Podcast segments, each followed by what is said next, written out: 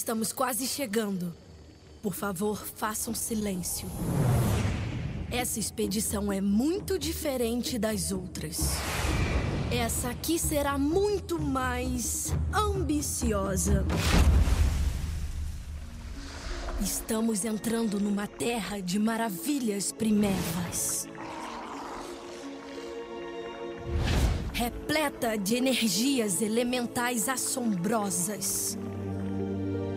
A flora tem características bastante incomuns. Não toquem em nada. Sei que estão ansiosos para conhecer a fauna local. Mas não deixem que ela veja vocês. Essas criaturas têm um poder de adaptação devastador.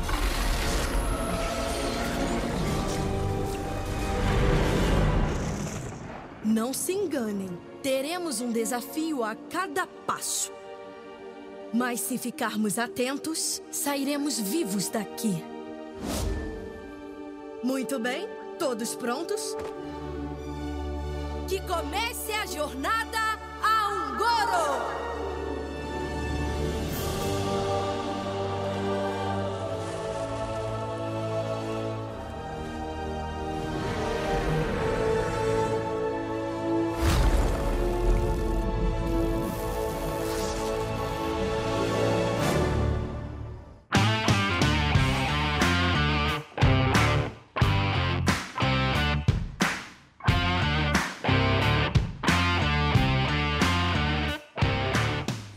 Dia, boa tarde, boa noite. Eu sou Hugo Perecim e está começando mais um episódio do Coração de Pedra, o podcast brasileiro de Hearthstone.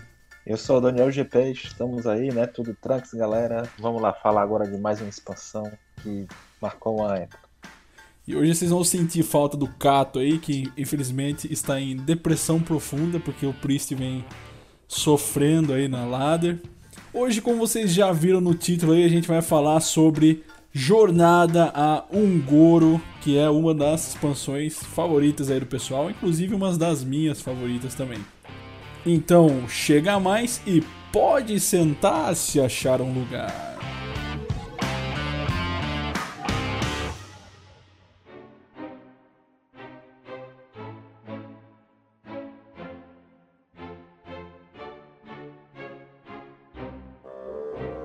Expansão foi lançada no dia 6 de abril de 2017 e foi a primeira expansão no ano, né?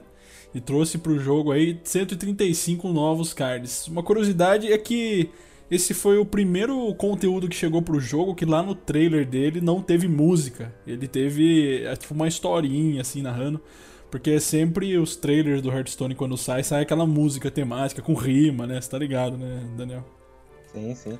Então, esse daí ele não foi, foi uma música com rima. Tinha música de fundo, mas era tipo uma história, assim. E aí o pessoal não curtiu muito isso daí, não. Eles criaram uns tópicos no, no Reddit, em fóruns aí, pedindo a volta das músicas. E aí o. o porque eu, eu curto particularmente as, as músicas que saem aí. E foi uma coisa que meio que chocou a galera, assim, porque todo mundo tava acostumado a esperar uma música e do nada não veio. E aí teve galera levantando as plaquinhas aí, queremos música, queremos música e o cacete.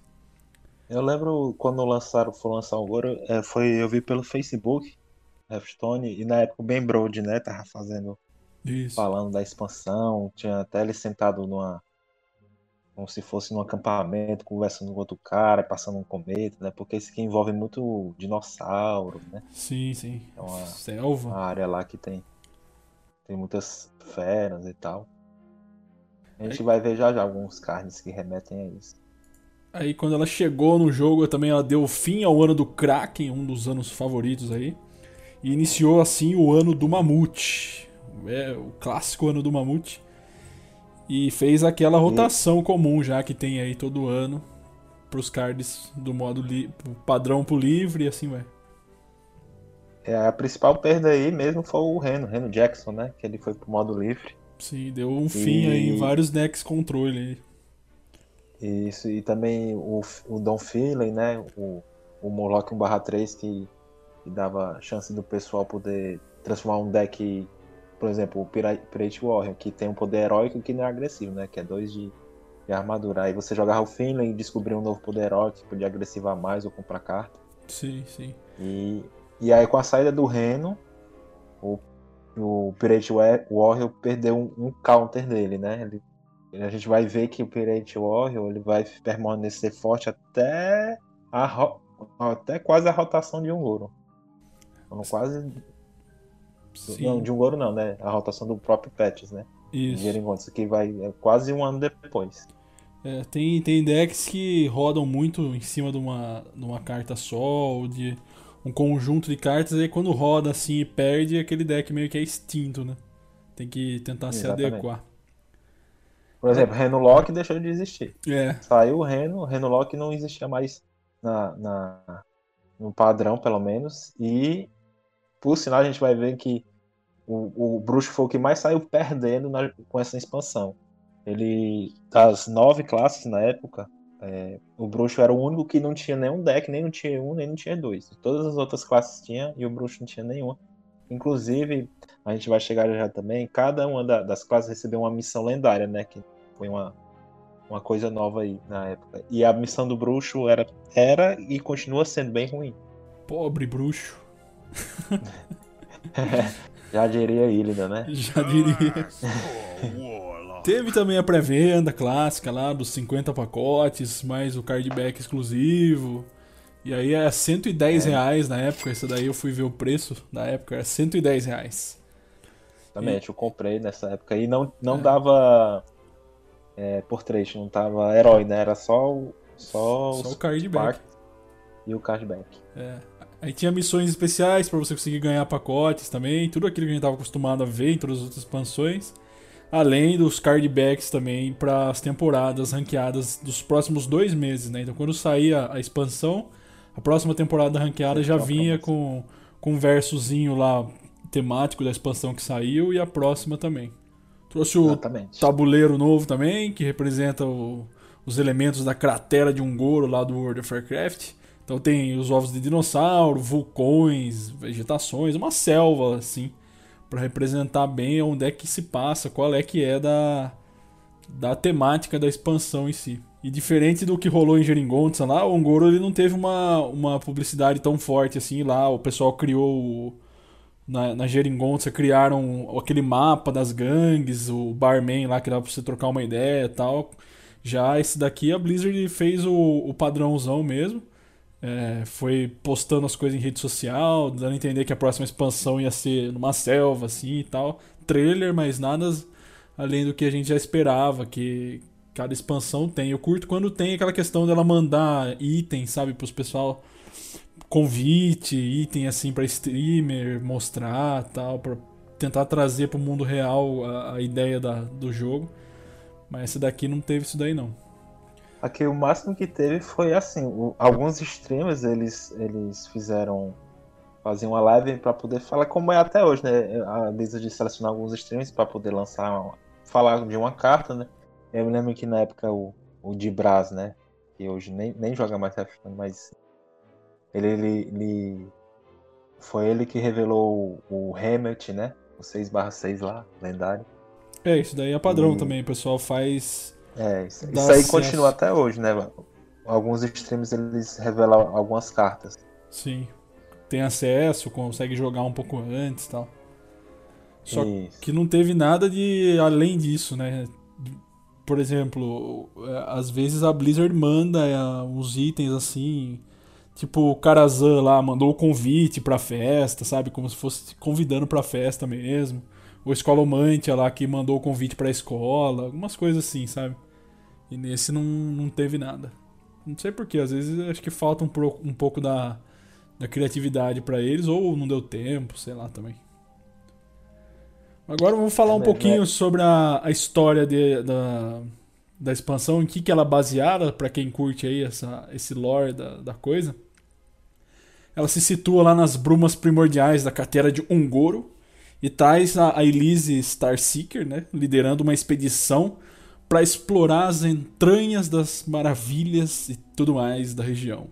E aí os habitantes daquela região incluem os dinossauros, elementais, plantas carnívoras, tudo que você pode achar que você vai encontrar numa floresta muito louca, onde Bear Grylls provavelmente já se aventurou. Você pode imaginar como deve ter sido terrível. e aí muitos já tem que se aprender a se adaptar às necessidades lá do local.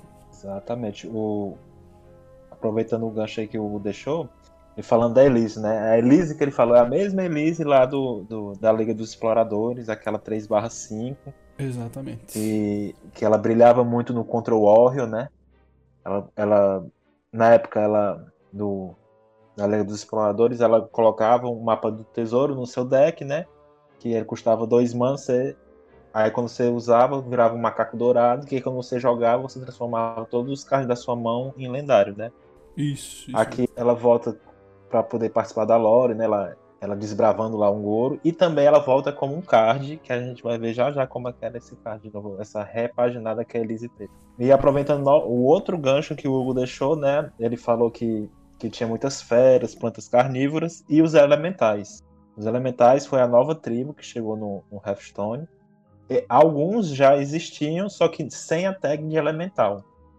Sim, Por exemplo, tinha. tem uma que, que é que é do clássico, é um 6 manos 5 5 que ele congela um, um inimigo, né?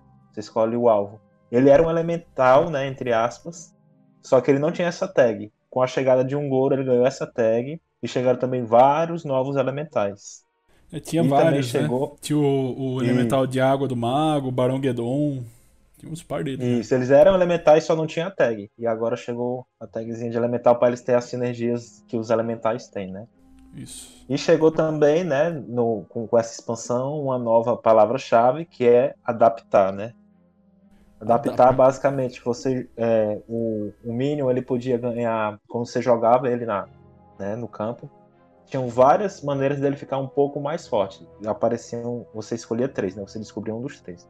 Aí tinha ganhar escudo divino, tinha ganhar mais três de vida, mais três de ataque, ganhar o venenoso, poison, né? que foi outra coisa que mudaram aqui nessa expansão, que antes o venenoso não era uma palavra-chave. Era assim, só dizer que se o Minion acertasse, né, a Maexna, por exemplo, quando chegou lá em Naxxramas, quando ela acertasse, ela mataria um, um, um Minion, né? Era um texto mais ou menos parecido com isso. Só que aí depois mudaram esse texto todo para Poisonous, né, que é venenoso. É o que faz Aí mais mudou. sentido, né? Puta texto pra um negócio que era pra ter sido uma palavra-chave desde o começo. Né? Que inclusive lá no, no, no BG, né, é, o venenoso ele é muito forte no, no, no BG, né? Porque com um hit você pode destruir um minion gigantesco, né? Exatamente. Eram ao todo 10 é, opções que você podia sortear ali. Escolhia três entre, entre essas 10 e dessas três você escolhia uma. Então, só passando uma lista rápida: tinha escuro divino, mais 3 de ataque, mais 3 de vida, fúria dos ventos, não pode ser alvo de feitiço nem poder heróico, provocar, mais um de ataque, mais um de vida, furtividade, venenoso e último suspiro invocar dois bichinhos lá 1 barra 1. Qual que é o seu favorito desse aí? Gostava muito. Na época eu jogava com. Não, não exatamente nessa época, um pouco depois eu joguei muito de Murloc Paladin. A gente, eu utilizava muito o Megasauro, né? A gente chega já no Megasauro. Que eu gostava Saudades de Megasauro pegar do BG. os- que é o mesmo do, do, do BG. Que eu gostava muito de pegar escudo divino pra evitar a limpeza de campo, né? Na época eu tinha um- que eu tava jogando de Murloc Paladin, tinha uns bruxos muito chatos. E ou escudo divino, ou então mais ataque pra poder fechar o letal, né? Você botando mais ataque, você fechava o letal. Aí você tinha uns 3, 4 Murlocs no campo, aí você conseguia mais ataque pra poder fechar o letal. E em terceiro, gostava muito do Fúria dos Ventos também. O que eu mais curtia, acho mais. que era o, acho que era o, o Fúria dos Ventos. Dava muita chance pra, pra você crescer um bicho ali. Exatamente. Fúria dos Ventos e, e às vezes também curtia o, o de vida. De vida também deixava você mais presente ali no campo. Ataque, às vezes, você só, só servia pra uma troca, mas nem sempre era o melhor. É porque, por exemplo, como eu jogava mais de Murloc Paladinho, Paladin, né? Aí você precisava. Você não trocava tanto, você trocava pouco e ia, é, ia mais face, né? Você precisava de mais ataque pra matar logo o oponente. Na época que eu enfrentava muito Kubilok. Kubilok, ele, se você chegasse ali com 7, 8, você já não conseguia matar mais ele direito. Sim, inclusive a gente vai ver uma carta depois, que foi uma das minhas cartas favoritas até hoje, que eu até brincava que eu chamava ela de universitário. Que conforme ela atacava o herói do cara, ela ia se adaptando. E às vezes você atacava, ganhava a Fúria dos Ah, Ventos, sim. atacava de novo, já adaptava de novo. Mas enfim, depois a gente Ele chega era. nisso. Caía na mesa, já tinha que matar. Não podia dar a chance nem de ele atacar. Sim.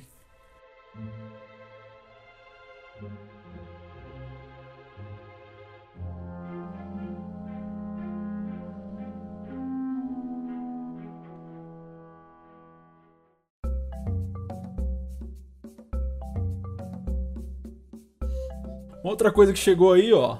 Veio já a palavra-chave Adapt, veio os elementais e veio um novo tipo de card também, que ainda não tinha até, até então, né? Que são as missões. Se me permite, as missões aqui, ó. Cada classe recebeu uma missão diferente.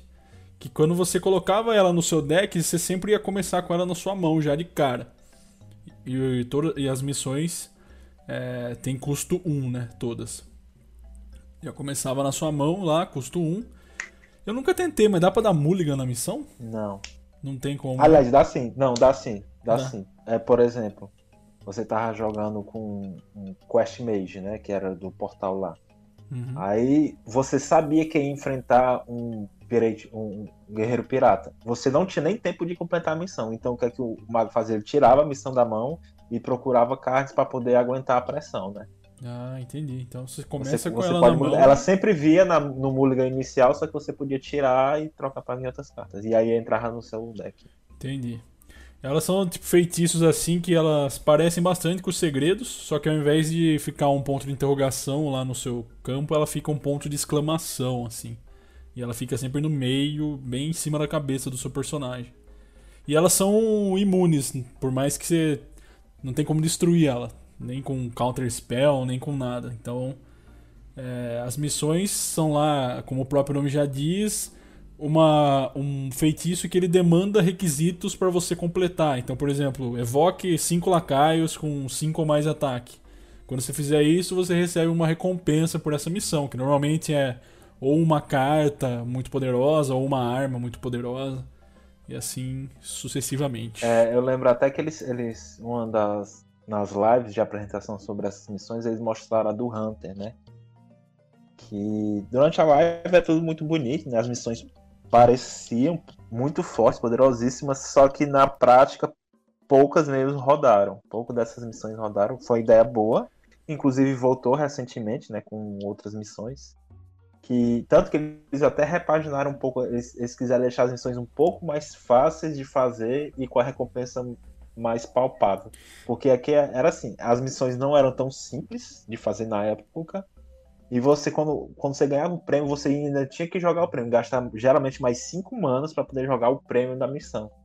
E isso deixava o deck lento, e na época que o Guerreiro Pirata estava bem forte, e você não conseguia aproveitar bem as missões. Tanto que a gente vai ver, quando a gente chegar nos cards, cada um teve suas missões. Eu acho que das nove missões, três ou no máximo quatro rodaram de alguma maneira. As outras mesmo foi só de enfeite. É, dá pra contar nos dedos de uma mão do Lula quais, quais foram, foram usadas nessa primeira leva de missões, né? Mais pra frente vieram outras missões mais interessantes.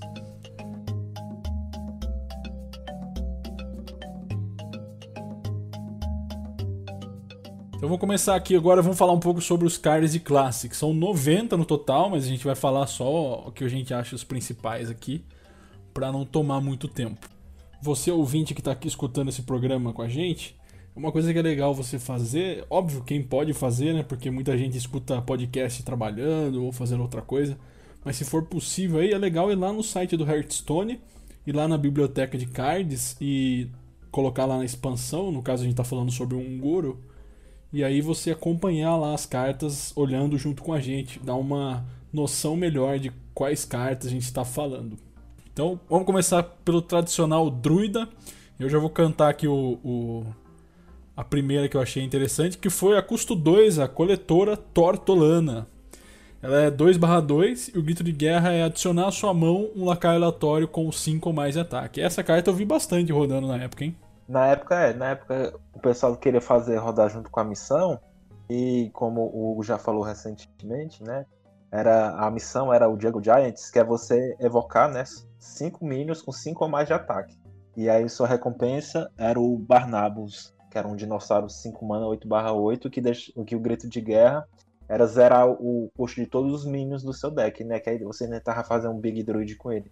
Que e absurdo, a Tortolano. né? Zerar o custo. Tá absurdo. Isso. Aí a Tortolana ela, ela foi lançada para tentar te ajudar a completar essa missão. Só que, como eu falei, com, quando chegou essa expansão, não tinha tantos cards que, é, com 5 ou mais de ataque que valiam a pena colocar no druida. Então essa missão você, você conseguia completar lá pelo turno 8, 9. E aí, nesse momento aí, você já tava na, já beijando a lona, né? Você não conseguia sobreviver muito bem até lá. Sim, só que E- eu via rodando como drop 2 mesmo essa carta, só pra ter um valorzinho ali, Pra- sabe? E também, e também para poder aguentar fazer algum tipo de troca. Ela via, ela viu muito jogo na arena. Na arena ela era uma carta muito boa, porque na arena é importante você ficar gerando recursos para sua mão, né? E além de- da Tortolana e do da missão, né, tem mais dois cards aqui que eu considero importantíssimos. Earthly Sca- Scales, né, que é um mana que você dá a um minion aliado mais um mais um e ganha de armadura o equivalente ao ataque que ele ficou. Você tinha um minion lá 3/3, você jogava esse feitiço, ele ficava 4/4 e você ganhava 4 de armadura. Por que, que esse card foi muito importante? Ele entrava no Jade Druid. Não esqueça, né, que a gente ainda tá aqui com, com, com as tribos, com a tribo não, com a gangue lá de, de Geringonça, né? E Jade começou a ficar forte com a rotação do Reno. É, o Jade começou a ganhar algumas ferramentas para poder ficar forte, e essa era uma delas. Você fazia lá um golem 8/8, jogava um de mana, ganhava no- um de mana, você ganhava 9 de, de armadura. Aí você ganhava, você respirava para poder aguentar a pressão que o druida sofria dos decks mais agressivos. O druida de, E de Golem reinava nessa época, né, cara? Isso. E, e ele ainda vai ficar mais forte ainda. Vai chegar um momento que ele vai ficar mais forte ainda, que é pós é, os KFT, né? Que é Knights Frozen. Que o tinha o- o- a os Cavaleiros seguinte, do? Trono de Gelo. É, os Cavaleiros do, do Trono de Gelo. Ele vai ficar mais forte ainda quando lançar essa expansão. Mas Que aqui ele já tava o- ficando forte. Tinha os escaravelhos, E- lembra? Exato. Aí, a Ixi, gente chegar, quando chegar aí, a gente vai, vai ver o estrago que for. sim. E por fim, eu tenho o Mana Vivo, né? O Living Mana, que você destruía todos os seus, todos os seus cristais de mana e evocava um, um dois, um, um, uma árvorezinha 2/2 para cada, é, cada cristal de mana. E aí, é, aí esses, esses, essas árvores tinham como último suspiro recuperar o cristal de mana que você quebrou, né? Esse aqui foi uma adição muito boa pro Token Druid. O Token Druid aqui começou a ficar um pouquinho forte, mas ele também vai ganhando força mais pra frente, quando ele ganhar mais cartas. Essa carta era bem forte. E aí foi ela que fazia rodar até o. fez rodar o Token Druid, e eu falei até no. no na, na expansão lá de Geringonça do Genzo. O Genzo ele começou a rodar pro Druida poder comprar uns cards. Sim, sim. Era uma Token jogada. Era bem arriscada, né? Porque você podia tomar um silence ali, ou um sumir, alguma coisa assim, né? Ou Devolve, né, do Xamã, o Xamã tava com Devolve lá, e aí você quebrava, você ficava ali com uma, duas manas, o, oponente com sete, ele dava um Devolve em você, você não recuperava mais suas manas. Sim, mas se desse Só- certo também, no próximo turno provavelmente você matava o cara, né? Com os rugidos, coisas lá. Sim. Uma menção honrosa, falando em Token Druid aí, foi os esporos também, né? Esporos da devolução, custo 4, que é adapte seus lacaios. Então, com a mesa cheia lá, você usava essa, essa cartinha aí pra adaptar todos eles e crescer eles todos de uma vez. Inclusive até para deixar tokens, né? Porque tinha aquele. Uma da- das adaptações que era deixar 1 barra 1. O Sim. druida era muito importante. Você. A pessoa limpava a mesa. A pessoa limpava a mesa e, e, e deixava os tokens em 1 barra 1. Aí o druida buffava lá os seus tokenzinhos com aquele. Com aquele. Com aquele feitiço de um, um de mana, que dava mais um, mais um para cada um do seu. para todos os seus minions da mesa. Enfim, era importante mesmo pro druida. Passando agora pro caçador aqui, a primeira que eu acho interessante, lembro bem de ser usada na época, é a Arara Cravejada. Custo 1, 1/1, grito de guerra, adicione uma fera aleatória à sua mão. Ótimo drop pra sinergia das feras lá, né? Sim, é, essa era, era um, um drop bem interessante pra fazer par com o gatinho de rua lá. E o dinossaurinho Eita. lá, o rasga-queixo, eletrizado, custo 2, 3, 2. Grito de guerra, adapte uma fera aliada. Pronto. Esse, esse card aí, e, era, e ele também era uma fera, né? Esse card aí foi o responsável de fazer rodar o Mid-Range Hunter. Na expansão passada, o Hunter ele sumiu, né? Ele não, não, não teve vez, só de pouquíssimos decks, e o Hunter ele vivia basicamente ou Face Hunter ou Mid-Range Hunter. E foi o que aconteceu nessa expansão. Esse, esse rasga-queixo aí foi ele que fez rodar o Mid-Range Hunter. Que era um deck bem forte, você conseguia pegar até lenda com ele. Só que era basicamente isso. O Hunter só tinha esse tipo de deck. Eles lançaram, vamos falar aqui, né, do, do- da missão do Hunter, que era você evocar sete minions de um, um de custo, né?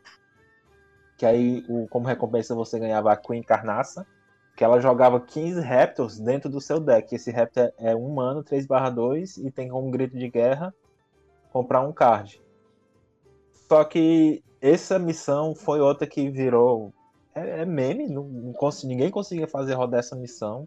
E o Hunter se resumiu a ser mid-range Hunter nessa época aqui. Era forte, mas só tinha esse deck. Eu lembro que eu joguei bastante de mid-range nessa época. Aparecia bastante essas essas cartas aí no, nas minhas mãos. Ele era, bem, ele era bem curvado, a gente vai ver. Chegaram feras muito poderosas, é, é, é, neutras também. O Hunter era muito bem curvado. Até o turno 6, tinha ali o Jubalta, né? No turno 6, 5. Jubaltra devia ser lendária, né, velho? É o que a gente sempre fala, né? Na época, na época ainda tinha um meme que o Hunter não. E realmente era. Não conseguia ter nenhuma lendária boa. Todas as lendárias do Hunter flopavam, não funcionavam nenhuma. E, inclusive as duas que foram lançadas aqui em Ungoro, nenhuma das duas rodou. Nem a missão, nem o, o dinossauro lá, o Sim. Swamp King Dread. Que Inclusive, embora ele fosse bem forte, né? Era um 7 mana 9 9, mas não vale a pena ter ele no, no deck. O nego zoava falando que o Rei Mó também era o Rei Pó, né? Todo mundo. É, o Rei, e na época o Raymond Tirava. nem, nunca tinha rodado, a gente só vai ver o, o Raymond rodando mais pra frente, quando chegar a Katrina. É, mais, acho que mais umas duas ou três expansões pra frente. É que ele vai rodar. Sim. E o Mago, hein? O que você tem a me dizer? O Mago, é, a missão dele, né, que é a do portal, né? Você, você tinha que castar, né? Jogar oito feitiços que não começaram no seu deck. Nessa época não tinha tanta criação de feitiço. Sim. E aí essa missão era um pouquinho difícil de, de você conseguir é, fazer. E a recompensa era você jogava um portal que custava 5 manos, era um feitiço de 5 manos, que te dava um turno extra. Então você tinha basicamente dois turnos seguidos. Era usado para fazer OTK, né? OTK, assim, entre aspas, né? Você colocava, descer alguns gigantes para poder fazer. deixar sua mesa bem forte. E quando você jogava a missão, você- sua mesa estava grande e você matava o oponente. Nessa época Tentaram- apareceu o Exodia Mage também com essa, esse esquema Isso, aí. o Exodia Mage também, que é com, com as menininhas e o, e o Antônidas. Sim. Mas aí o principal adição pro mago aqui foi a Arcanologista, né? Que ela é um 2 mana 2 barra 3, que ela compra um segredo, ela tem como grito de guerra comprar um segredo. E aí a- ela até hoje é uma, uma das peças fundamentais do Secret Mage, que vai surgir um pouquinho depois, mais forte, mas é- no Wild hoje em dia, ele é, é o deck mais forte do Wild, é esse, Secret Mage. E ela é um dos principais cards desse deck. Eu gostava A também do, teve- do glifo, glifo primordial, né? Feitiço custo Sim. 2, descubra um feitiço e reduz o custo dele em duas manas. carta insana, é um- uma carta épica insana, muito forte, muito forte mesmo.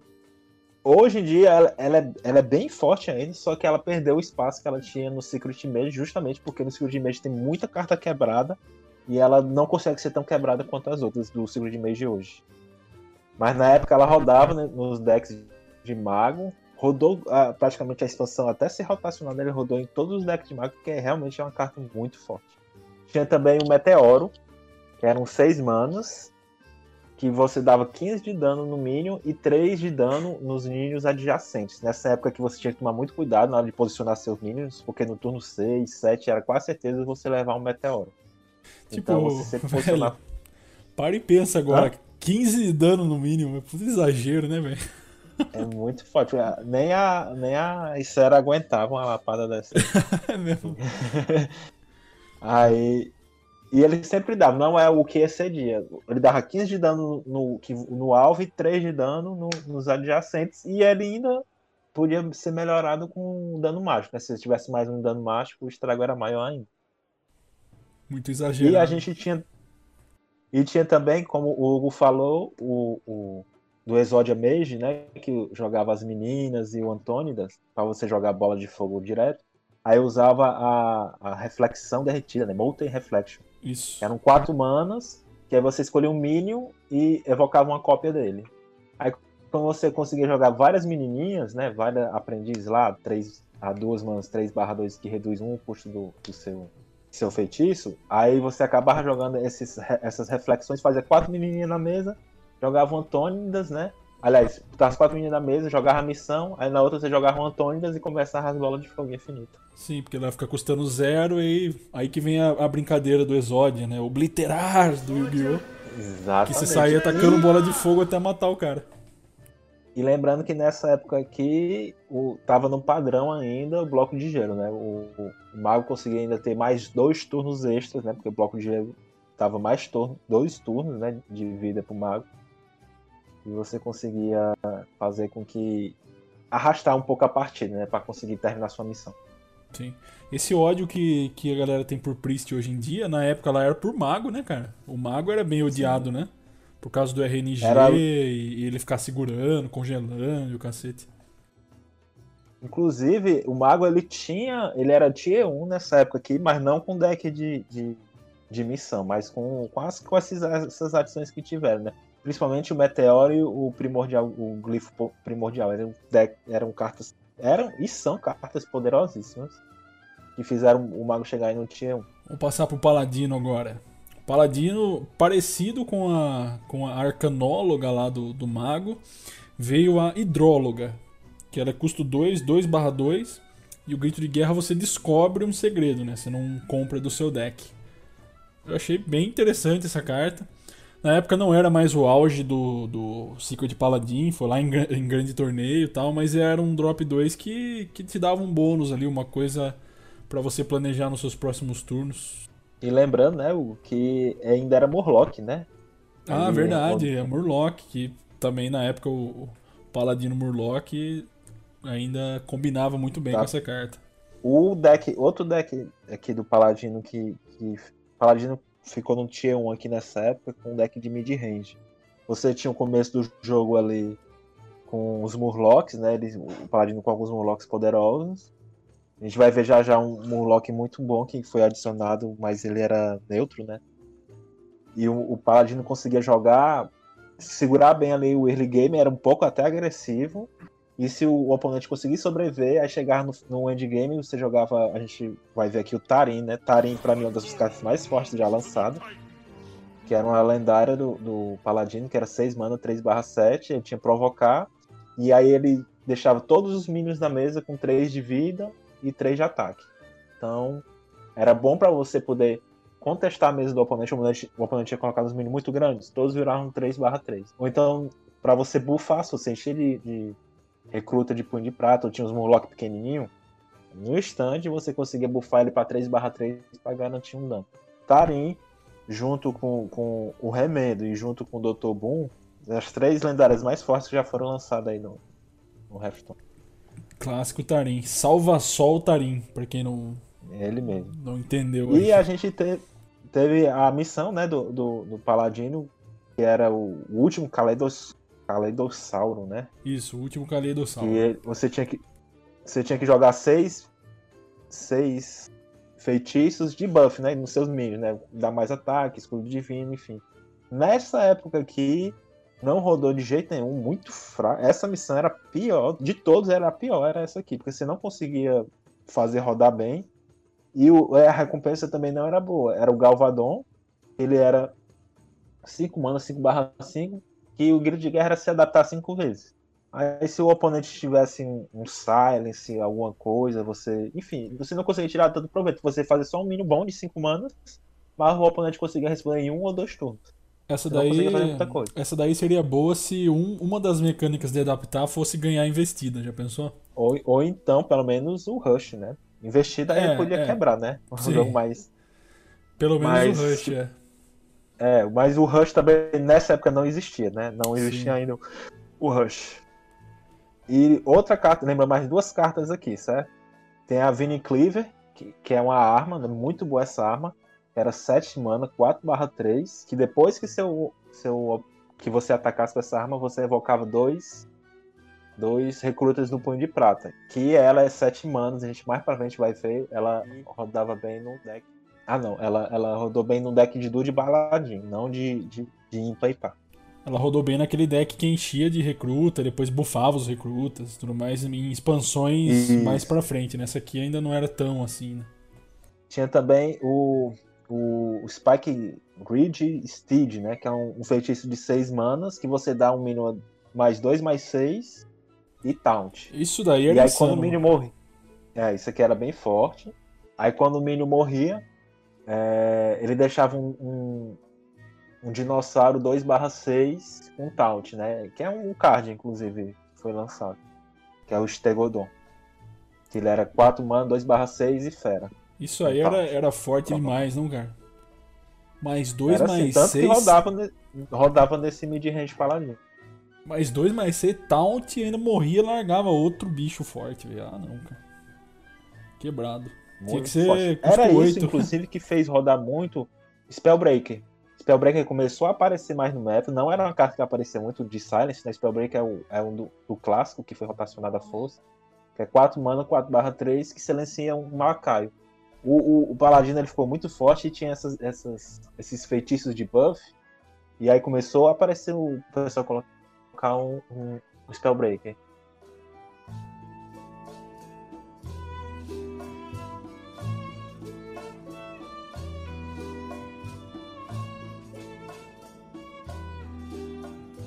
Sacerdote agora, cadê o Cato pra falar aí, ó?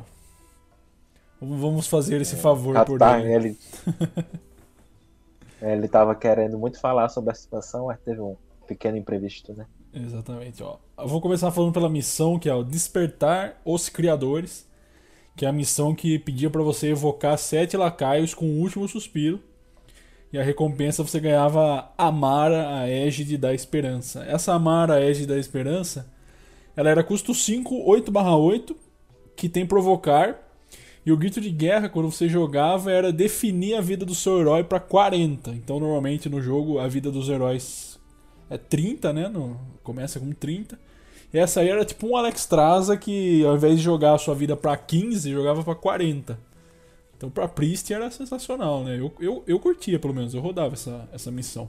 Num dos meus Priest de último suspiro. Pois é, ah, eu me lembro quando foi, eu vi essa missão, eu achei ela muito forte. Nossa, eu- pra mim o peixe ia virar tier 1. Ele tinha deck que rodava, mas, mas não era nada quebrado, como até hoje não é. Você, essas missões, elas são um pouco difíceis de fazer. Tanto que ela foi ficar um pouquinho mais forte depois com outras expansões, como chegou novos suportes, né? Porque você jogar sete minions com, com o último suspiro não é fácil. E aí essa missão também não rodou tão bem na época que foi lançada. E depois quando chegou novas, aí a, a missão ficou um pouquinho melhor, mas ainda assim não era essas coisas todas não. O que era forte de verdade no Priest que foi lançado foi a Lira. Lira, o The Sun Charge, né? Que, que toda vez que você, você fazia um Miracle Priest, né? Você jogava era 5 mana, 3 barra 5 elemental. E toda vez que você jogava um feitiço, ele, ele te dava outro feitiço de, de Priest pra sua mão. E aí o Priest ia gerando um monte de cards. Priest tem, tem muitos feitiços de custo baixo. Era tipo Teve aquela essa- 2-3 que tem hoje em dia lá, só que ao invés de você ter que jogar em um lacaio, era só jogar, né? Era só jogar. spamando. Em qualquer lacaio, qualquer feitiço. Outro, outro, outro card que é forte até hoje, muito insano essa carta, é as Visões Sombrias. Usei Que era demais. dois manos da carta épica que descobriu uma cópia de um feitiço do seu deck. Até hoje essa carta é forte. Ela joga lá no. no se estiver enfrentando o Priest, quase 100% certeza vai ter esse card no deck. Seja Big Priest, seja o Pastor Metralhadora. Os dois rodam, rodam esse, esse card. Teve mais muito um, o Elemental Radiante. até ele ser rotacionado, jogava em quase todos os, os, os decks de Priest. Eram 2 mana, 2 barra 3 elemental, que os seus feitiços custavam um a menos. Era que nem a menininha lá do, do, do mago. Sim, só que era, inver- era invertido, né? Ela é 3-2, esse é 2-3, né? E mais outro card, que era o, o Free From Amber, que era, oito, era um feitiço de 8 mana que você descobria um minion de custo 8 ou mais. E quando você descobria, você já, ele já era evocado direto no campo. Quando foi lançada essa expansão, não rodou tanto, mas depois, quando chegar a, ev- a evocadora. Evocadora malemolente, evocadora alguma coisa, não recordo agora, que era um 6 mana 4/4, que ela evocava, ela descobria um, um- Descobria não, ela pegava um feitiço do seu deck e evocava um minion do mesmo custo. Sim, sim. Na época foi. Não. Aí o Priest jogava só com dois feitiços, que era esse, esse Amber e o controle mental. É controle mental, aquele de 10 mana? Isso, controle mental. De- Pronto, que, que você pega pega um minion do seu oponente, né? Em 10 manas, você remove e ainda joga direto na sua mesa. Exato. Aí você tinha esse deck, mas isso foi só depois. Esse Free, Fro- Free From Amber, ele vai ficar forte em outras expansões. Mas esse card é, é bom ficar de olho aí. Era bom pegar, jogar ele e descobrir um Tyrion, né? Sim, o Tyrion, ou até o, o né? É, tem bastante criatura que custou 8 boa, né? Pra descobrir. É 8 ou mais, é 8, 9, 10 até. É, 8 É, ou mais, é verdade. Dá pra pegar uma Icera e tal.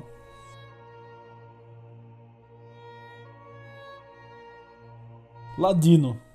Nosso querido Ladino. Ladino aqui, ele ficou muito forte. Ele recebeu, pra mim, foi o melhor, o melhor pack foi o do Ladino. Nessa expansão, junto com o, caça, o caçador, não, com o Paladino. Ladino e Paladino. A gente teve, se for falar aqui, ó. As, hallucination, né? Al- Alucinação. Isso. Você descobria um card do, da, da classe do oponente. Rodou essa carta, rodou muito por muito tempo. A, a, a plantinha lá, Razor Petulation, que ela adicionava é, um, um feitiço de um de custo, que era uma pétula que, que dava um de dano. Ela era um 2/2. Também rodou. É, Mimic Pod, né? Que você comprava um card e você comprava e já gerava uma cópia dele para sua mão. Também rodou. Principalmente para o quê? Para rodar junto com a, o- a missão de, de, de Ladino. Quando a missão de Ladino foi anunciada, todo mundo achava que ela era fraca. Não, essa aí não vai rodar, não vai ter jeito. E o que aconteceu? Ela quebrou o jogo.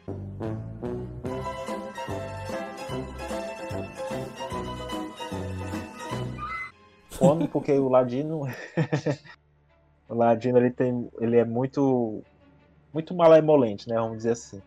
Na época que. Essa, pra ter noção, essa. Esse missão de Ladino, ela foi nerfada duas vezes. A versão original dizia assim: você tinha que. Era uma, uma missão, né? Você tinha que jogar quatro minions com o mesmo nome. Então, basicamente, você jogava. A gente vai ver já já, Firefly, né? Jogava Firefly, voltava pra mão, jogar de novo. E lá a gente tem muitas maneiras de voltar o card pra mão. Então você voltava pra mão, jogar de novo. Gente não conseguia é, é, terminar essa missão aqui no turno 4, 5, ele já terminava. E o, qual era a recompensa? Você ganhava um feitiço de 5 de custo. E quando você usava, os seus minions viravam 5 barra 5 a- até o final do jogo. Então você podia, co- conseguia botar o Javali lá com investida 5 barra 5. Dá pra entupir a mesa de, de bichinhos. Tudo De 5 5 barra 5. E, e isso já no turno 6. 5, 6 você já conseguia, porque você conseguia jogar essa, essa missão, se você usasse preparação, na época a preparação dava um desconto de 3, né? Hoje dá um desconto de 2, mas na época dava um desconto de 3. Você lançava um feitiço custando 2. E aí você já descia os minions 5 barra 5 ali no turno 5, 6 e o oponente não conseguia responder. Aqui, o único deck que conseguia ganhar disso aqui era o Guerreiro Pirata. Porque o Guerreiro Pirata agressi- agressivava tanto que você, quando você terminava a missão, você já tava morrendo.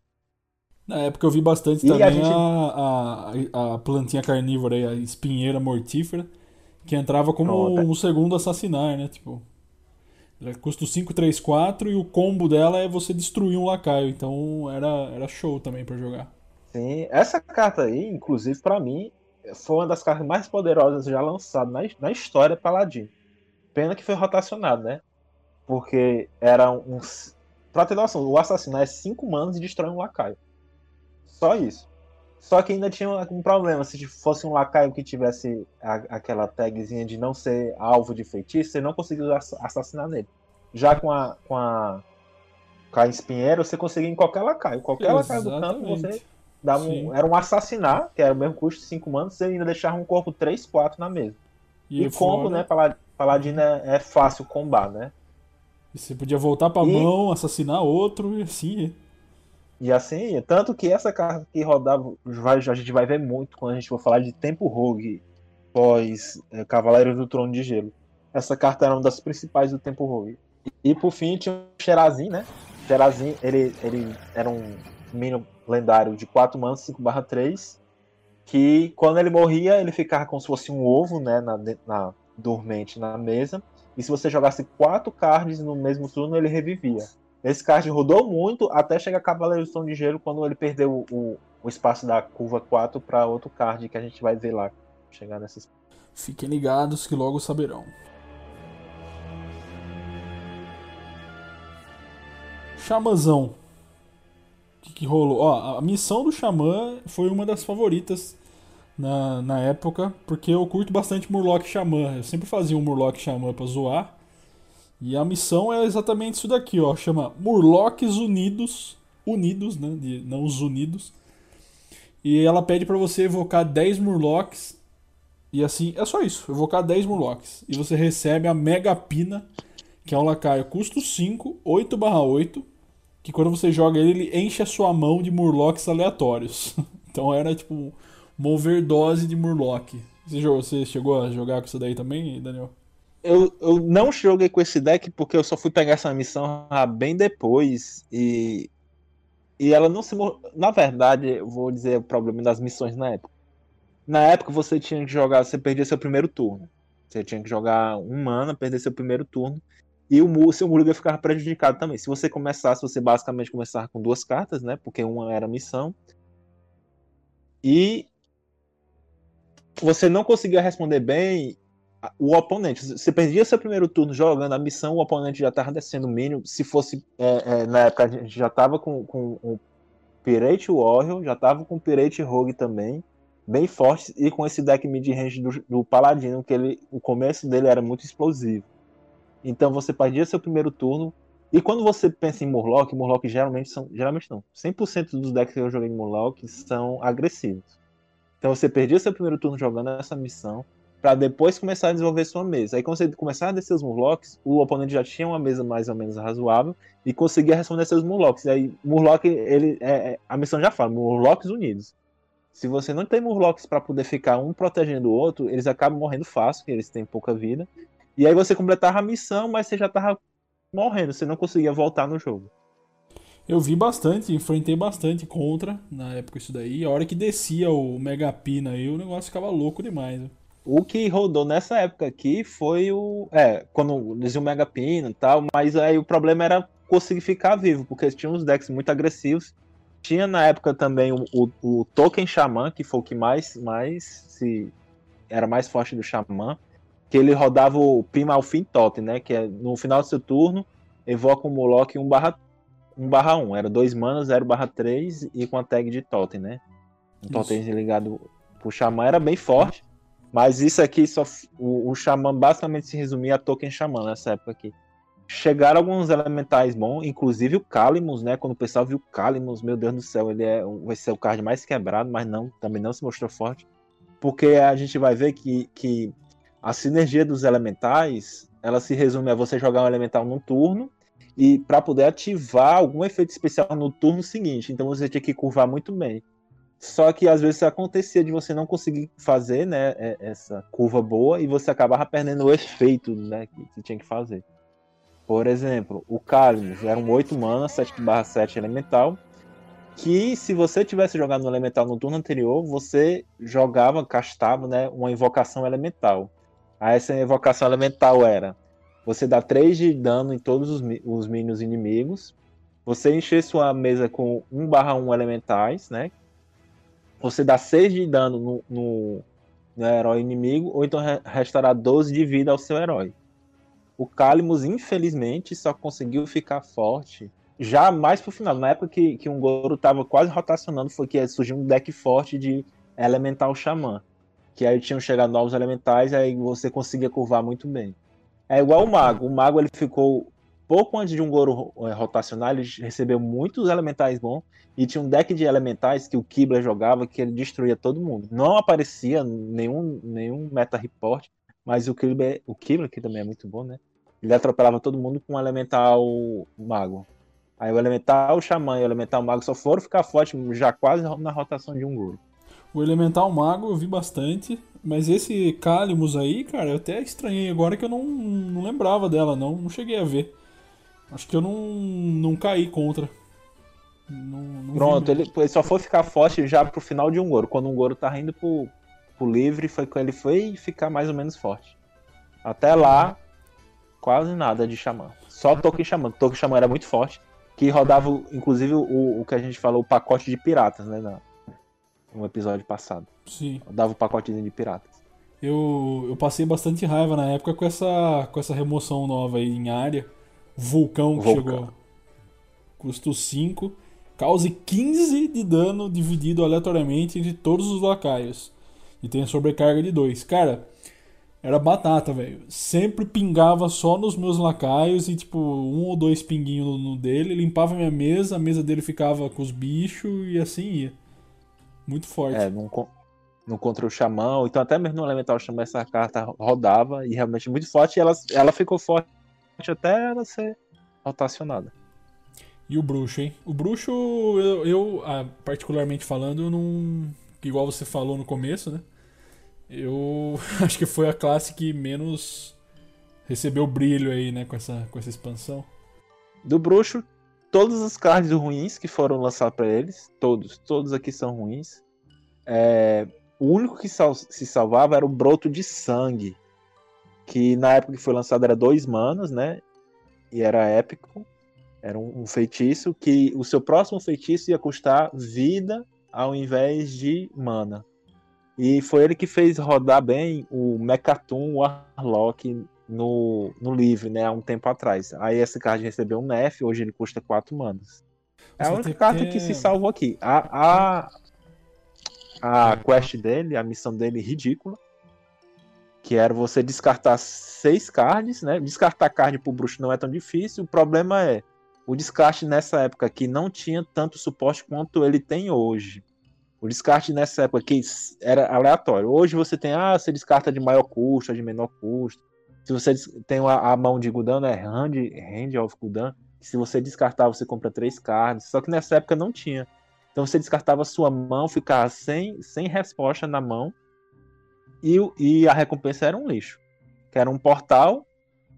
Que custava cinco manas, né? Que ele deixava um portal na mesa que toda vez que, que é, terminava o seu turno, você evocava dois diabretes 3 barra 2 demônio. Mas muito fraco eles morriam para qualquer coisa e você não conseguia se aproveitar de quase nada desses seus descartes. Você saía descartando tudo, ficava sem carta. E no final das contas, só para ganhar uns Diabretes 3/2 na mesa, que não faziam grande diferença. É, o bruxo sofreu bastante com essa com essa expansão que saiu aí. Você comentou Ele do, sofreu. do Mechatum, bruxo. Nossa, tem que ter uma paciência muito alta para jogar de, desse, com esse deck, hein, cara? Você já chegou a rodar alguma vez o, o Mechatum Bruxo? Eu rodo, eu rodo a versão atual, eu gosto demais, inclusive, muito divertido de jogar. Mas realmente não é fácil, é, é complicado o, o bruxo aguentar a pressão. Você tem que ter muita cura. Nessa época aqui não tinha tanta cura. É que você tem que Enfim, se arrastar até o fim do jogo, né? É, porque a jogada final acontece lá na fadiga, não é? É, praticamente. Mas assim, o Mechatum hoje, e dessa época também, vocês. Basicamente você tinha que. Antes do Nef, né? Do, do, do broto de sangue.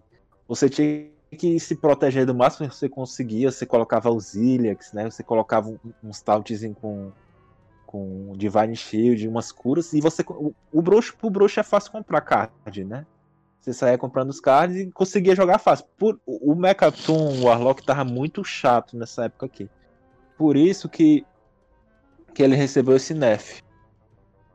Porque ele tava muito forte, ele tava conseguindo sobreviver bem às, às, às investidas dos decks. E é isso. Eu lembro de, às vezes, cair contra o, o Catum Bruxo, Mecatum, e você vê encaminhando pro fim do jogo e não conseguindo ganhar do cara. aí você só ainda dando desespero. e aí até que você perdia. Para fechar as classes aqui, vamos então pro Guerreiro. O Guerreiro eu curti as cartas que vieram na época, hein? Eu não, nunca fui muito de jogar de Guerreiro, mas era era curiosamente legal, principalmente a missão dele que eu já vou falar aqui, que é o Pico Penacho de Fogo, que ela pede para você jogar sete lacaios com provocar. Provocar, na época rodava alguns decks lá do, do Guerreiro, Taunt Warrior. E a recompensa dessa missão era sulfuras. Sulfuras, para quem não tá ligado, é uma arma, custo 3, 4/2. Que quando você jogava ela, seu poder heróico virava o poder heróico do Ragnaros. A habilidade do Ragnaros, né? Que era causar 8 de dano aleatoriamente a um alvo inimigo direto, assim. Então podia ir em qualquer um, tanto em lacaio quanto em na cara do cara, né? Se você tivesse uma sorte legal. Sim. Era uma missão bem forte na época. Ela também fez rodar. Tinha um curador, né? Sim, curador. Curador. Aí você conseguia comprar uma fera. Que, que era é, essa ferazinha aqui na verdade, chegou essa missão e chegou algumas, algumas boas cartas com Taunt, né? Pro, pro guerreiro poder completar a missão e também se proteger. Uma delas era o, o Gary Horn, né? Que era um 5 mana 3/6, que tinha provocar. E quando morria, né? Tinha o último suspiro, colocava um 6/9, Gary Horn também, com Taunt no seu deck. Aí você com o curador, né? Que era o. Você conseguia comprar que vinha lá de Karazhan, né? Você conseguia comprar essa fera, né? Se você não tivesse com ela na mão, você conseguia comprar ou ela miudinha, né? Com 3/6, ou então ela como 6/9. E você conseguia fazer rodar bem o, o, o deck.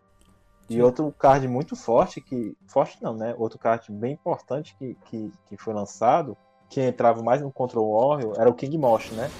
Que era um 9 mana, 9/7, lendário, uma fera que destruía todos os minions que tivessem machucados, né?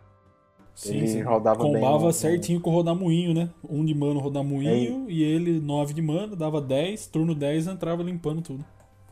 Isso, mas esse aí já rodava em, tentava rodar em outro deck de, de guerreiro. Eu curtia também o Senhor do Piche, que é o custo 7, 1/11 elemental, tem provocar e no turno do oponente ele tem mais 4 de ataque, então ele ficava 5/11. Era bem difícil tirar isso daí da mesa se você não tivesse de priest principalmente ou de mago. Enchia bastante o saco, segurava bastante dano. Esse, esse card na, na arena era muito forte. Você conseguia é, se segurar bem, o pessoal não conseguia passar por cima, que 11 de vida na arena é muito difícil de tirar, e ele ainda tinha Taut. É, o e a gente vai tinha que tirar e, e, e pra tirar ele você acabava perdendo todos os seus bichos, né? Porque ele tinha ainda 5 de ataque no seu turno, né? Exatamente. Nas primeiras versões do Taut Warrior, né? Com a quest, rodava esse, esse Star-Lord aí, ele, rodava, rodava bem. E, enfim, Guerreiro conseguiu ficar, chegar lá no Tier 1, mas depois esse deck foi perdendo força. Depois do tempo ele foi perdendo força. Só que no começo ele era Tier 1 com esse deck de Taut Warrior. Eu montei esse deck, gastei um pó desgraçado nele, para ele ficar forte só uma semana. Depois ele começou a ficar fraco. É, isso é triste, acontece às vezes mesmo. Você gasta puta pó pra montar um negócio e aí Aí você acaba. O deck acaba tomando um counter muito claro, que acaba ficando popular, ou então ele começa a cair e você gastou grana toda. Quando recebe nerf é menos pior porque você recebe o pó integral, né? Do que você, você encantou ali, mas quando é, é meio passivo assim a, a decadência do negócio é, é triste.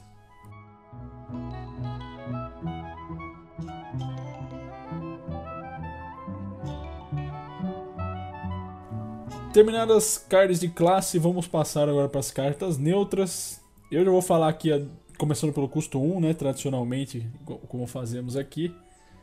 Eu vou falar aqui de uma que eu curti bastante, que foi a Fada do Fogo, custo 1, 1/2. Grito de guerra, adicione um elemental 1/2 à sua mão. Isso aqui entrou bastante em vários decks, principalmente em decks Mago Elemental, por exemplo que era duas criaturas que você conseguia ter por um de mana. Então você adicionava a sua mão e adicionava no campo, aí no próximo turno você podia jogar a outra que veio na sua mão e assim subseguindo. Esse pra mim é, o, é o- um dos melhores drop 1 do jogo inteiro, até hoje. É, A Fada do Fogo é um dos melhores drop 1.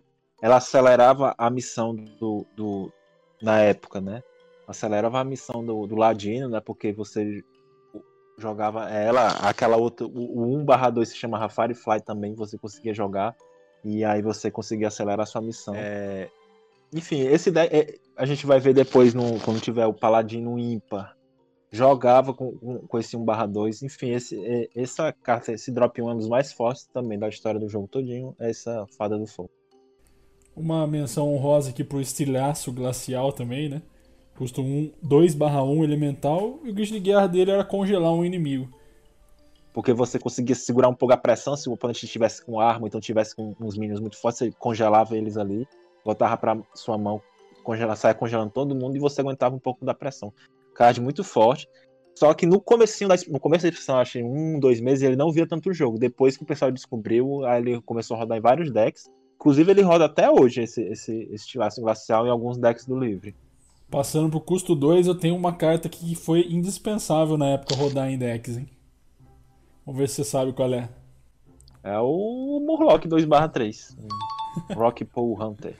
É que ele dá. É, ele é um 2 manas, 2/3 Murloc, que dá mais um mais um a um, um Murloc aliado.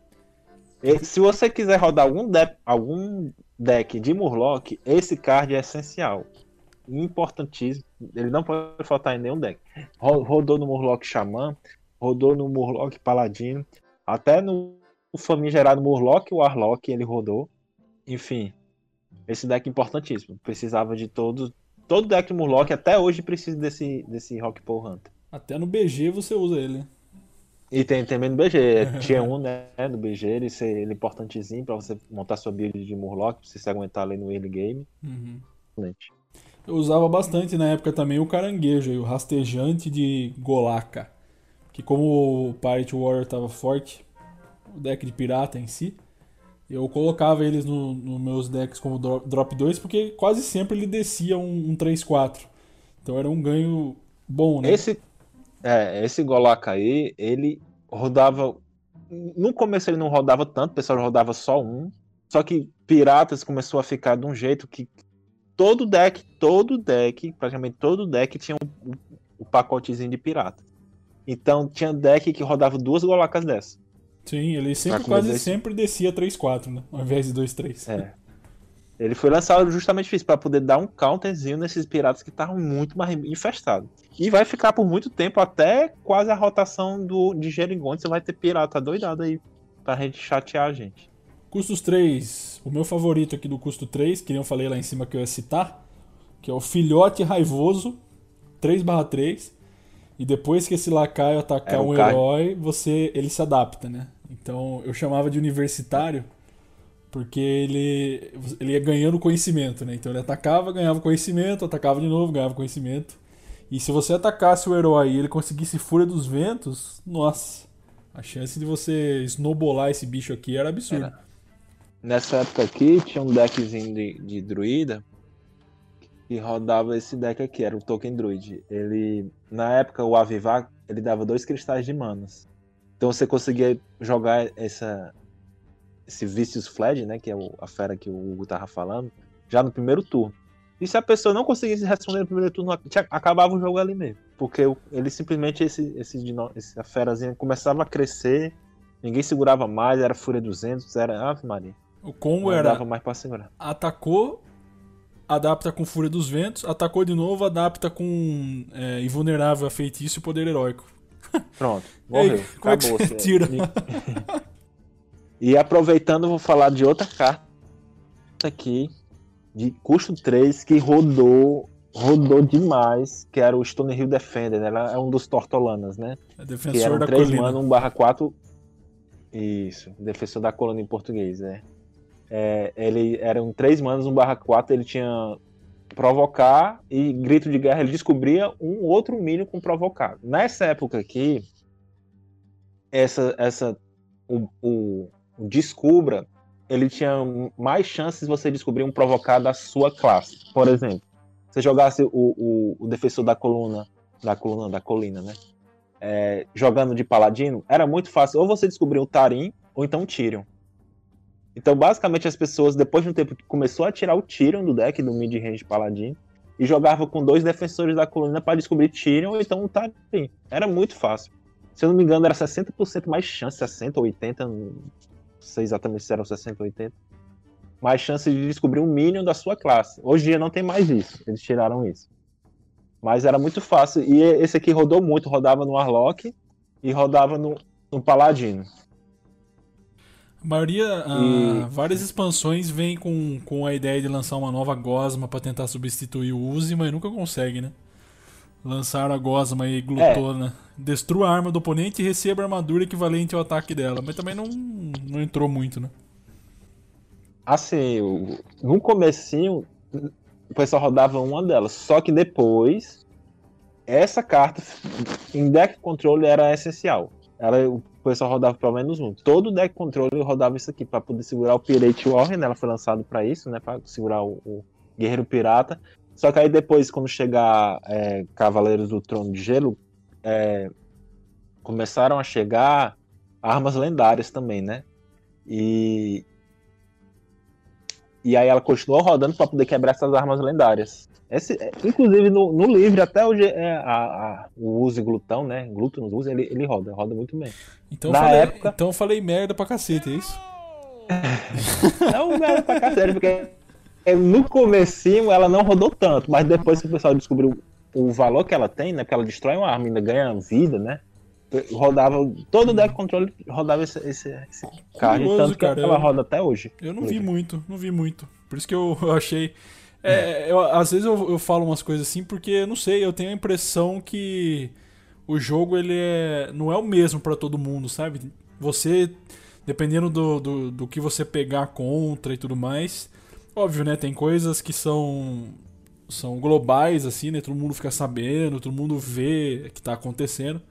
Mas tem umas outras coisas mais pontuais, assim, que uns vêm e outros não, né? Essa gosma glutona aí pra mim era uma carta terrível. Nem, nem vi jogo, nem, nem rodei, não vi usarem contra mim. Mas pelo visto você viu aí que, que foi bem usada, né? Usava contra mim e no, no, nas lives que eu assistia, por exemplo, do NES, o NES jogar muito de Control Warrior, ele rodava era duas, duas cópias dessa, dessa Uzi aí. Nossa. Pra tu ter noção. É, mas tem uma carta aqui de custo 3 que eu tenho certeza que o Hugo conhece, todo mundo que jogou na época conhece, que virou o melhor, um dos melhores top 3 do jogo, Já vou que até é o Dark falar. Creeper.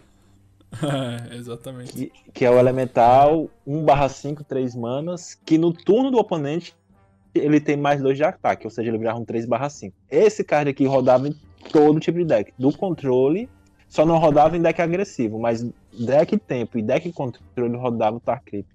Zulok, demais, depois demais. que o Zulok voltar a ficar forte, não agora, rodava o Tarkrip. Era um, um, deck, era, uma, era e é um card muito insano. O problema é que hoje em dia, no livre, não vale mais tanto a pena ter esse, é, esse, esse card, né? Mas na época rodava olhou pra essa... tinha. A Blizzard olhou para essa expansão e gastou tudo nos custos 3 ali, né? A maioria das cartas boas vieram no, dos neutros, né? Custos 3, né? Exatamente. Custo 4, por exemplo, você acha que tem alguma que vale a pena citar aí? Megasauro. Se você estiver enfrentando um deck de Murloc, você vai com certeza visualizar um, um ele vai ter um Megasauro, um, aliás, os dois Megasauros no deck, que é uma, uma fera 5/4 de 4 de mana que tem como grito de guerra adaptar os seus Murlocs. Ele passou muito tempo rodando nos decks de Murlocs e também no BG, né? Ele era um tier 6 do BG, que ele combava muito bem com o Bran.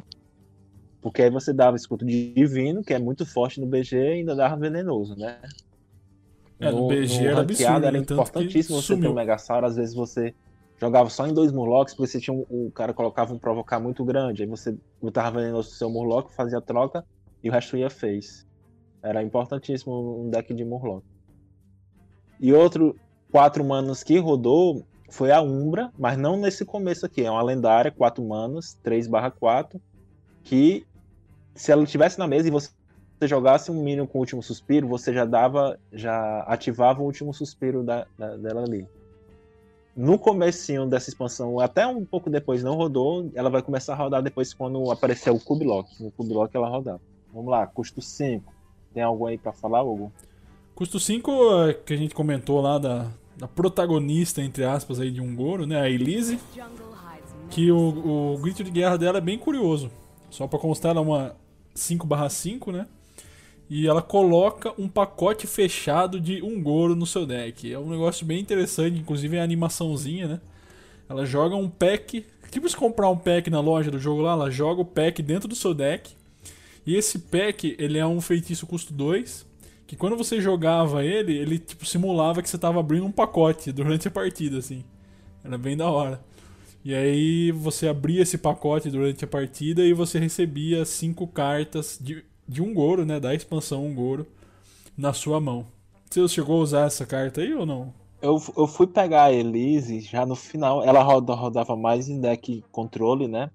E só relembrando que esse packzinho de um Goro que o Hugo falou, ele tinha mais chances de sair lendária. Você conseguia tirar, por exemplo, você abria, vinha cinco cards, né? cinco cards, fazer uma animaçãozinha, e eles vinham para sua mão. Então você tinha que ter pelo menos cinco espaços na sua mão, né, para aproveitar os cinco cards. E, a, e você tinha mais chances de vir lendária nesse, nesse, nesse packzinho. Quando eu peguei a Elise, já foi já perto de rotacionar um Goro e foi. Ela veio dourada, tem uma Elise douradazinha lá na minha coleção. Mas eu não tive a oportunidade de jogar com ela nenhuma vez, assim. Não fiz nenhum deck controle na época, não.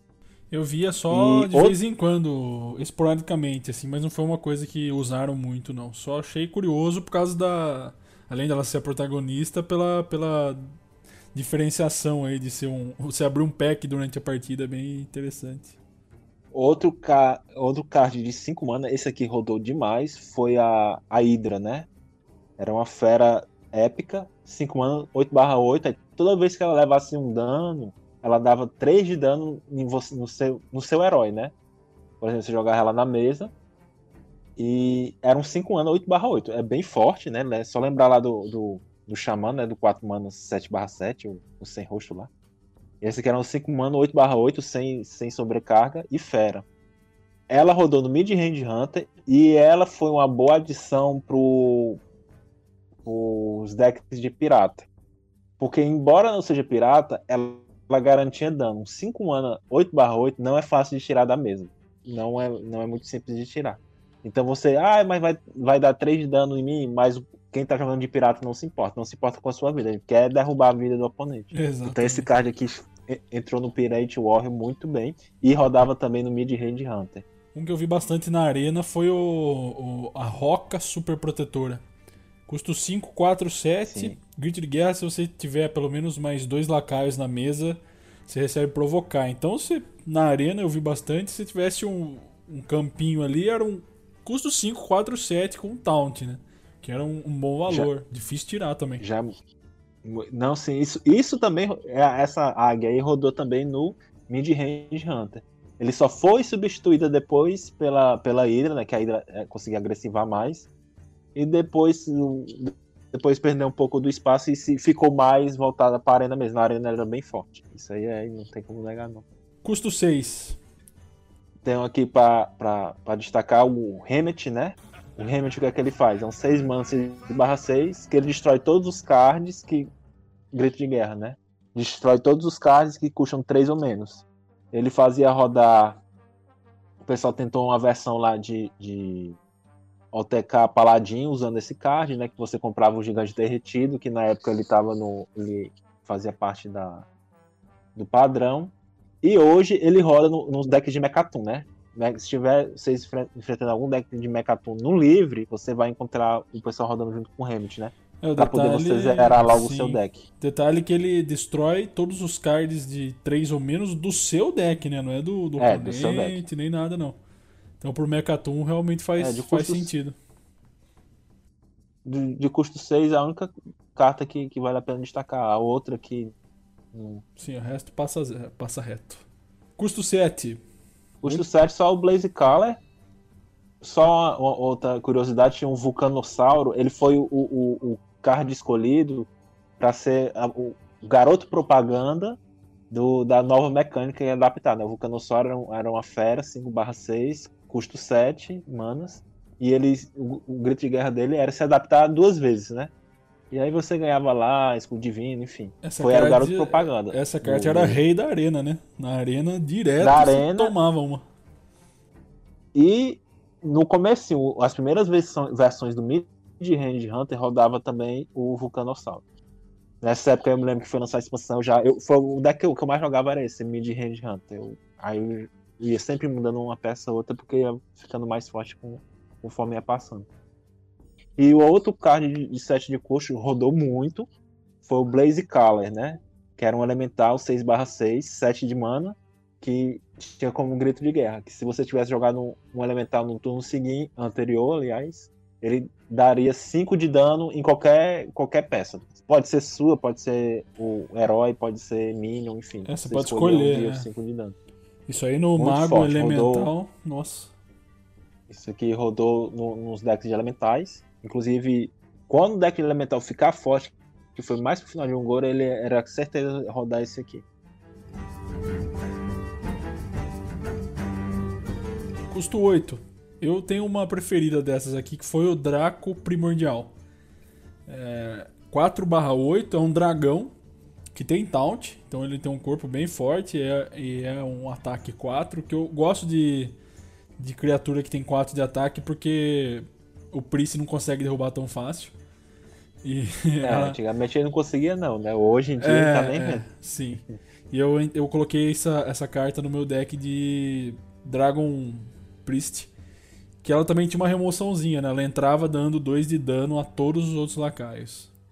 Sim, ela entrava também no, no Quest Warrior, né? Que ele tinha taunt. Era bom também para limpar os piratinhas que estavam na mesa, ou os morlockzinhos, os tokenzinhos do Shaman que estavam na mesa. Esse card que chegava no turno 8, podia ter certeza que você esperar só um, um gritinho dele do dragão e fogo. E no fogo no terreno, né, tabuleiro. colocava. Sim. Rodou, esse, esse card rodou muito, mas muito mesmo. Vai falar da Tortola aí? O, o filhote de Tortola? É, eu tinha essa tortolana aí que era mais meme, né? Porque era um 8 mana 5 4 que aí no grito de guerra você descobria um feitiço e jogava esse feitiço de maneira aleatória. Isso aqui é- era usado na arena. Você tá morrendo, né? Vou jogar ela aqui pra ver se aparece um, um- um Blizzard, né? Um, um- Flame Strike aqui pra limpar a mesa do oponente. Porque se fosse feitiço tipo bola de fogo, se ele descobrisse um bola de fogo, ele podia castar na sua cara. Pá. É, Era mesmo. muito aleatório esse, esse card. E muito fraco pelo corpo, né? 8 mana 5 4 é muito fraco. É tipo a Tortolana que tem hoje em dia, só que ela, ao invés de você descobrir do seu deck, você descobre aleatoriamente. Exatamente. E ainda jogava de maneira aleatória, né? O feitiço. É, sim. Custo 9, você acha que tem algum aí que vale a pena? São só dois, O né? único custo novo que veio foi o Osruk, né? Que eu foi um dos lendários que eu peguei, não servia pra nada. Pra nada. É, é um, um, um elemental 9/5. Aliás, 9 manas, 5/5, que ele ganha 5 de vida pra cada elemental que você jogou no turno passado. Ou seja, você tinha que curvar muito bem. E uma, você conseguia, ah, vou fazer um 5/15 aqui. Mas era, era muito fácil você matar um, um turno 9, aliás, cartas de custo 9 elas são meio problemáticas, né? Porque elas são importantes ser jogadas na, na curva 9. Porque se for jogado na curva 10, curva 10 você quer fazer geralmente ou uma jogada espetacular, ou então várias jogadas de 3, 4 manas para poder valer a pena. Se você jogar um custo 9 no turno 10, você perdeu seu turno 10. Pra fazer só um 5 barra 10 ou 5 barra 15, que nem é essas coisas tudo. Porque ela é vulnerável a qualquer tipo de feitiço, a qualquer tipo por exemplo, a espinheira. A espinheira usava. Ah, ela é 5 barra 40, um exemplo. A espinheira matava do mesmo jeito do, do Rogue lá. Então não, não era um card. Nunca vi o jogo e eu acho que nunca nem vai ver. Coitado. Não diga isso. Quem sabe ele aparece no BG lá nos elementais. É, é, quem sabe, né? Mas já tem, né? Um do BG lá, o, um Tier 6, que é 5 barra Sim. 1, que ele vai ganhando vida. Sargento lá, né? Conforme você. O, tenente lá. Tenente, já- isso, tenente. Bem mais forte que esse Ozuruk.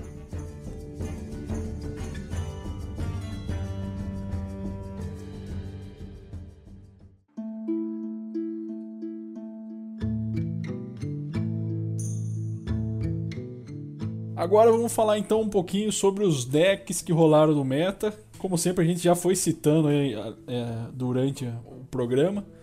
Mas a ideia aqui é a gente meio tentar ranquear o que a gente mais curtiu na época ou o que a gente mais viu. Eu vou começar aqui falando do que eu mais curti, que foi o Dragon Priest. Eu continuei jogando com ele, tá? Eu falei no, no episódio passado que é um dos meus decks favoritos. E com as cartas novas que chegaram, tanto para Priest quanto neutras ali, eu tentei incluir no deck, principalmente as visões sombrias lá. Funcionava bastante para você achar suas emoções tudo mais. Mas eu curti muito jogar de mago de elementais. Eu, eu sempre curti o mago, né? Mas mago de elementais para mim foi uma das que eu mais joguei. É, funcionava muito bem as mecânicas do, dos elementais, até porque o mago já tinha, né? Alguns elementais não tagueados antes. Então eu gostei também de jogar. E o mid-range, do caçador mid-range. Mago e caçador são minhas classes favoritas. E eu joguei bastante também com o mid-range Hunter. Nessa época, Hugo, é, eu tinha pouco pó, né? Tinha poucos cards. Basicamente eu joguei só de mid-range Hunter. E na época eu só fazia chegar ali. Eu jogava de mid-range Hunter e depois consegui juntar um pauzinho e fiz um, um Pirate Warrior, né? E aí eu só fazia isso, chegar no. Chegava no rank 5 e parava de jogar, né? cheguei no rank 5, era o principal, consegui a, a épica, né? Na época Sim, era uhum. o principal que eu conseguia. E mais o deck que eu tinha muita, mas muita vontade de fazer era o Burn Mage. O Burn Mage ele tinha muito feitiço de burn, tinha um, um mecanismo de controle, uns elementais, e ele finalizava, ele jogava até com o lá de Karazhan, que dava chest, que era o 8 humano, 7 barra 7 e te dava chest. Qual? Não tô, o... não tô lembrando o lendário lá, de Karazhan, que é inclusive o, o, o, Ah, que dava o cajado? Isso, dava o cajado. Ah, o Medivh. Medivh, pronto, é o Medivh, olha. Ah, sim. O Medivh, o, o mago rodava até ele, porque ele, tinha, ele jogava com uma e às vezes até com duas cópias lá do Pyroblast, né? Verdade. Aí dava 10 de dano, enfim. Tinha um meteoro nesse deck, era um deck que eu queria muito ter, ter tido pau na época pra rodar, porque era, o meu deck dos sonhos era ele, era um dos mais caros, mas era ele. Tinha também o Secret Mage, que tava começando a ficar forte. Ele vai ficar mais forte ainda quando chegar a Cavaleiros do Trono de Gelo. O Pirate Warrior, que ele vai permanecer forte até receber um nerf. Enquanto não receber, ele tá forte. Token Druid, que ele era bem fortinho também. E o mid-range Paladin, que eu te falei, né? Que ele começou com mid-range e depois foi indo mais para controle. Ele começava com os Murlocs na mesa e chegava o Tarim, tinha o Tyrion. E nesse momento, o Jade Druid, ele ainda tá ali querendo ficar forte, tava tier 2, tier 3.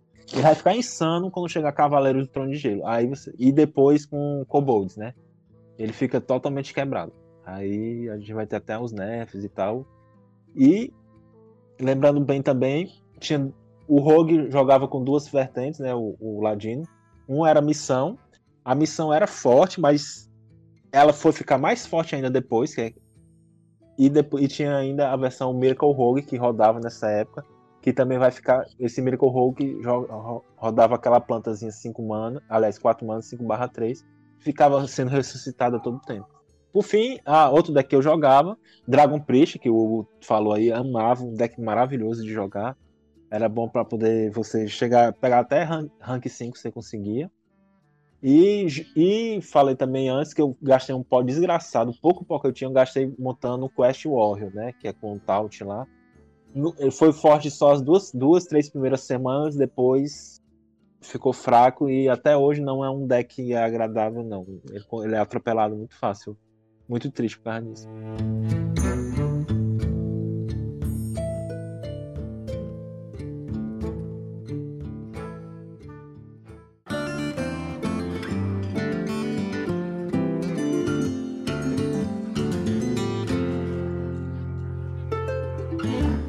Bom, pessoal, eu queria agradecer para vocês todos aí que escutaram até aqui, agradecer a presença do Daniel aí também. É sempre muito bom gravar o podcast e eu fico muito feliz quando vocês escutam até o final e depois vêm dar o feedback pra gente. Fazer o de sempre pedir para vocês deixarem um e-mail, mandar um e-mail aí, né, para coracão de pedra podcast@gmail.com.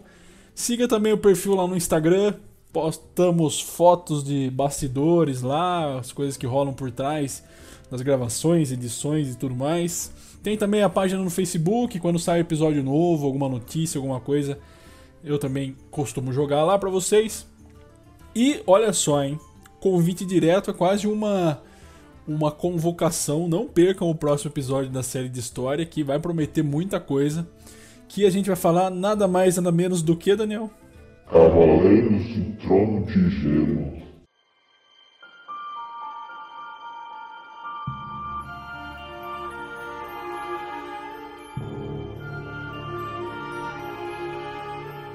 Eita, Uma das menino. expansões mais fortes que marcaram a época aí de Hearthstone. Insano, vale a pena. Chegou car... chegou muita coisa nova, enfim.